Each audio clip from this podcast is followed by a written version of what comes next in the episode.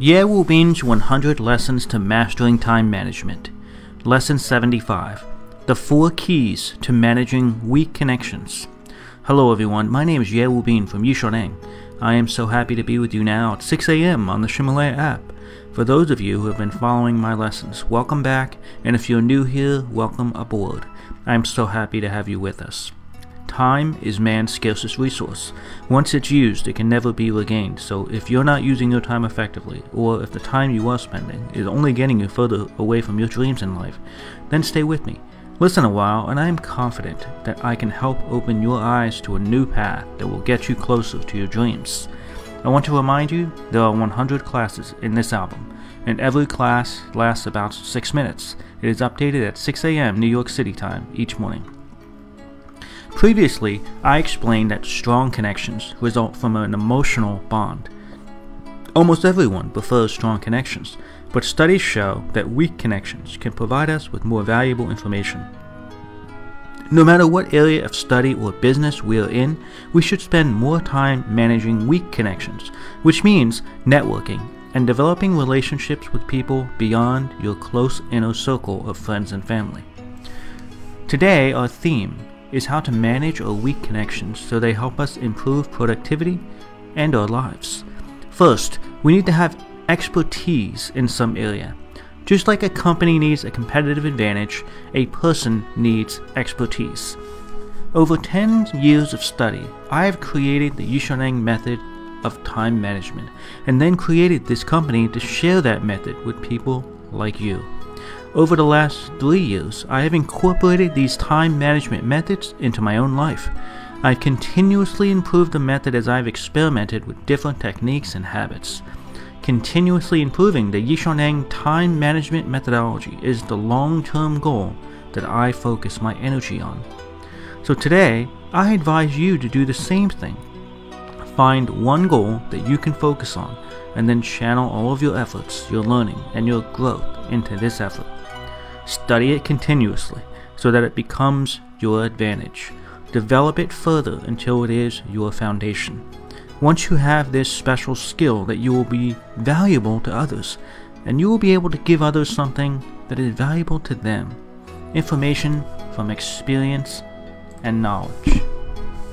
When we continue to learn and continue to provide this information to others, we will become a conduit within a network. Conduits exchange information. As a conduit within a network, you both give and receive information. Not only that, but a conduit combines, refines, and distributes information as well. And the only way to do this is first to be a specialist in some area. This ability to both receive and provide information in a meaningful way is the value that you bring to the network. This value exchange is the foundation of successfully managing weak connections. So, the first part of managing weak connections is to become an expert in some knowledge area. The second part of managing weak connections is called sharing. You must share your knowledge extensively. The more knowledge you share with the more people, the better your networks will be. There is a theory called the long tail effect, which says that the more value you create, the more people you will reach. Instead of providing a lot of information all at once, provide small bits of valuable information over a long period of time, and you will reach more people. 95% of the value comes from quantity rather than quality of information you share. When I first started teaching time management, I gave big lectures in Beijing. For the first years that I did this, I didn't have that many students gradually expanded my lectures to major cities all across China. And even so, it was taking a long time to build up my network of clients, of students. It took a full year of teaching classes to get to 1,000 students just by teaching classes alone. Later, I decided to add online classes with these offline classes, combining both methods through live broadcasts on Tencent and Youxu education platforms, I was able to reach hundreds of people at the same time. One time, I taught over 2,400 people at the same time. That's 10,000 people in a single year, which is 10 times more than before. That's a tremendous improvement using the long tail effect.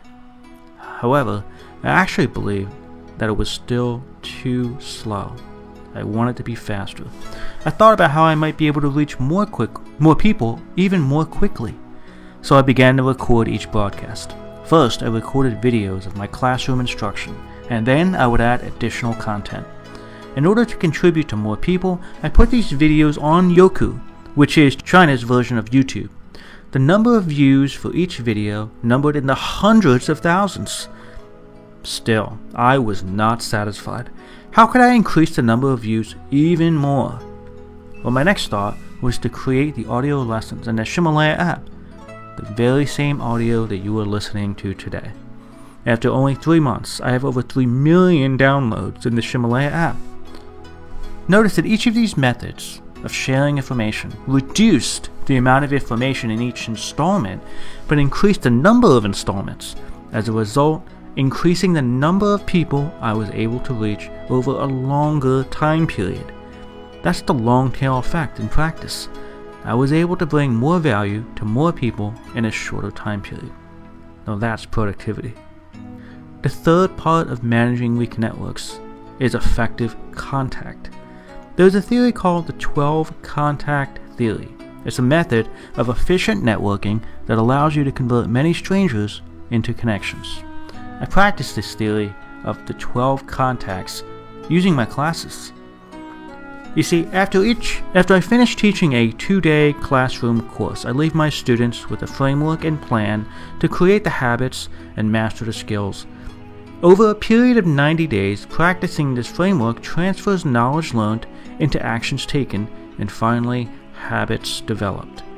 By sharing this method with my students in small pieces over a period of 90 days, I establish tighter emotional connections with my students and endear them to the Yishuneng company.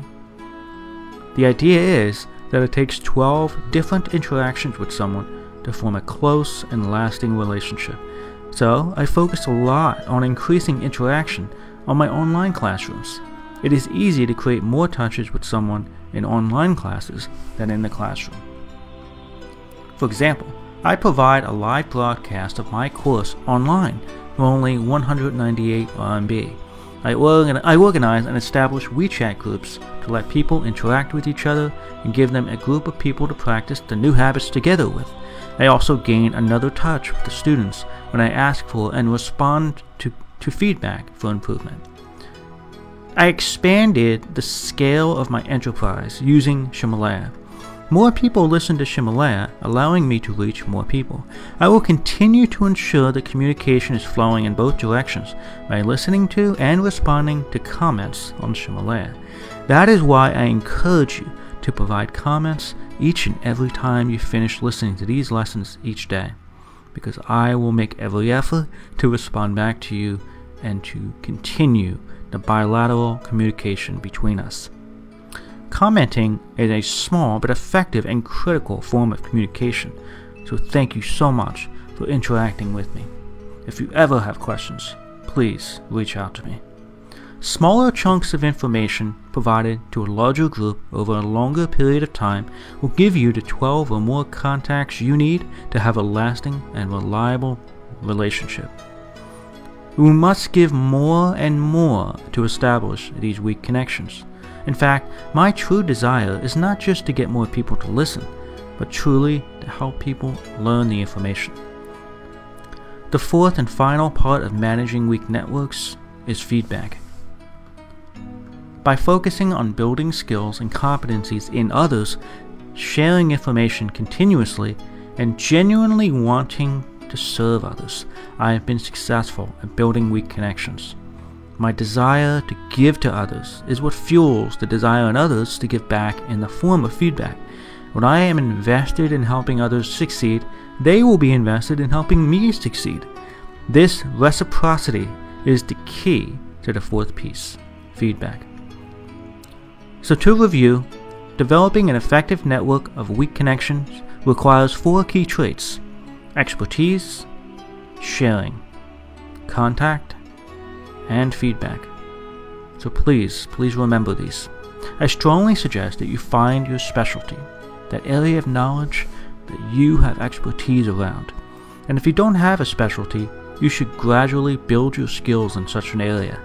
Secondly, continue to share. The more times you share information, the more value you will have. Thirdly, when sharing information, focus not just on the amount of information you share, but the quantity of the people you share it with, and share more over time. This key is the trick to expanding your network. Fourth and last, you should strive for continuous feedback from others and convert that feedback into motivation to improve. These are the keys to developing an effective interpersonal relationship with others. Always improve your abilities and maintain your relationships. Okay, that's all for today. Have a tremendous day. These audio lessons are translated by Yishuneng's partner Cece and then recorded by her husband Justin. I wish you great success today. See you tomorrow.